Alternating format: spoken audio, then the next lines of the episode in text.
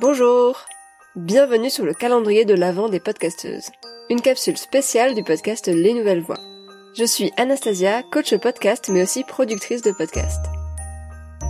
Le monde du podcast grandit, de plus en plus de podcasts sont créés chaque jour, et c'est génial. Mais ce n'est pas toujours évident de faire connaître son propre podcast. C'est pour ça que dans cette première édition du calendrier de l'Avent de Les Nouvelles Voix, vous retrouverez chaque jour un épisode mettant en avant une podcasteuse et son podcast. 5 minutes, c'est l'occasion de découvrir un nouveau podcast et l'univers bien à elle de sa créatrice. Et parce que les petites rivières font les grands fleuves, n'hésitez pas à partager ces épisodes autour de vous pour qu'on puisse découvrir ces podcasts faits avec amour. Je vous laisse tout de suite avec la podcasteuse du jour. Très bonne écoute.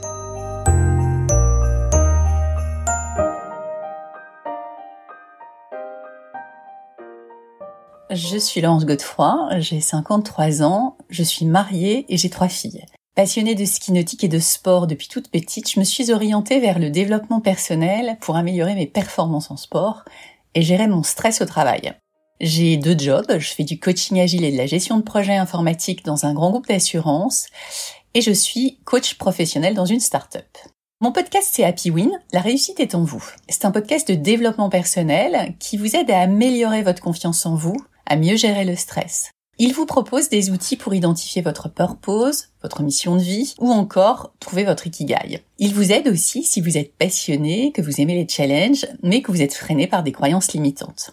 En clair, l'enjeu c'est de vous aider à rayonner et à vous dépasser. Comme je suis passionnée par l'humain et les projets, j'ai construit un modèle de coaching orienté mental de croissance que je partage dans ce podcast.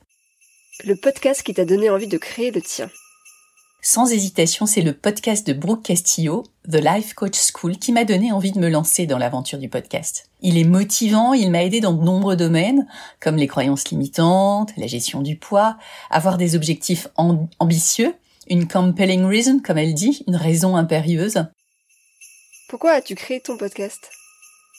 J'ai voulu créer mon podcast pour deux raisons. La première, c'est de proposer un podcast en français sur le thème du coaching et du développement personnel. En effet, mes clients me demandaient souvent des podcasts à écouter et j'avais que celui de Brooke Castillo qui reprenait les thématiques que j'aborde en coaching, sauf qu'il est en anglais. La deuxième raison, c'est que j'avais vraiment envie de partager ce qui m'a permis de me transformer pour être plus épanouie, moins stressée, en clair, plus heureuse. Et j'aurais vraiment aimé que quelqu'un m'apporte tous ces outils quand j'avais 20 ans ou au début de ma carrière professionnelle alors que je n'avais pas confiance en moi. Pourquoi est-ce qu'on devrait écouter ton podcast? Pourquoi écouter mon podcast? Parce qu'il est court, synthétique, facile, ciblé sur un nouveau sujet chaque semaine. J'essaye vraiment de créer de la valeur en me documentant avant chaque enregistrement. Et aussi parce que je pense que l'on cherche tous des outils pour s'améliorer, pour évoluer. C'est le propre de l'être humain. Et dans mes épisodes, j'essaye de vous partager le fruit de mes recherches sur tout ce qui nous permet de devenir la meilleure version de nous-mêmes, dans le plaisir et la sérénité. Moi, euh, même après avoir écouté tous les podcasts de Brooke Castillo, je suis vraiment à la recherche de podcasts de ce type-là. Des podcasts inspirants, boostants. Des podcasts, quand tu écoutes un épisode, t'es regonflé à bloc, prête à abattre des montagnes, t'as le sourire, la pêche. Si on ne devait écouter qu'un seul épisode de ton podcast, ce serait lequel? Si on devait écouter un seul épisode de mon podcast, ce serait peut-être celui sur le feedback, l'épisode 20. Le feedback est un cadeau. Parce que c'est un épisode qu'on peut utiliser dans la vie pro ou dans la vie perso.